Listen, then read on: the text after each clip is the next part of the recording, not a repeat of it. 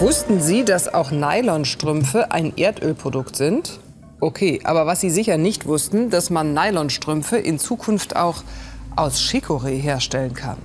Herzlich willkommen bei Wissen vor acht Zukunft. Das hier ist eine komplette Chicorée-Pflanze.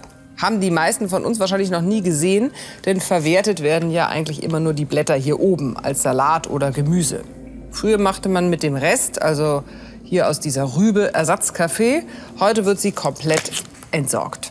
800.000 Tonnen Chicorée-Rüben landen jedes Jahr allein in Europa im Müll.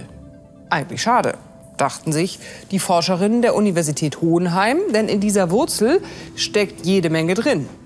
Und mit einem speziellen Verfahren kann man aus gehäckselten Chicorée-Wurzeln unter hohem Druck und mit Hilfe verdünnter Säure am Ende dieses Pulver hier gewinnen. Hydroxymethylfurfural, kurz HMF. Eine der Grundchemikalien für diverse Kunststoffe.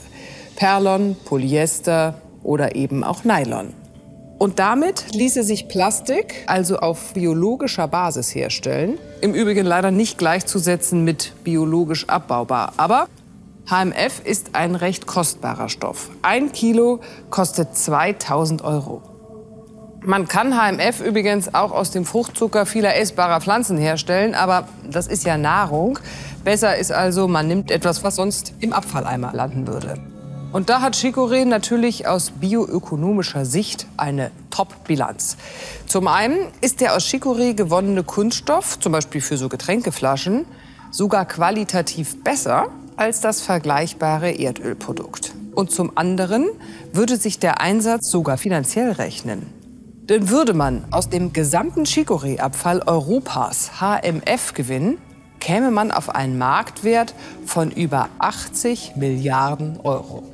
Also, da lohnt sich doch das Forschen im Abfall, oder? Und wenn es obendrauf auch noch schöne Beine macht, dann kann ich nur sagen, danke Chicorée.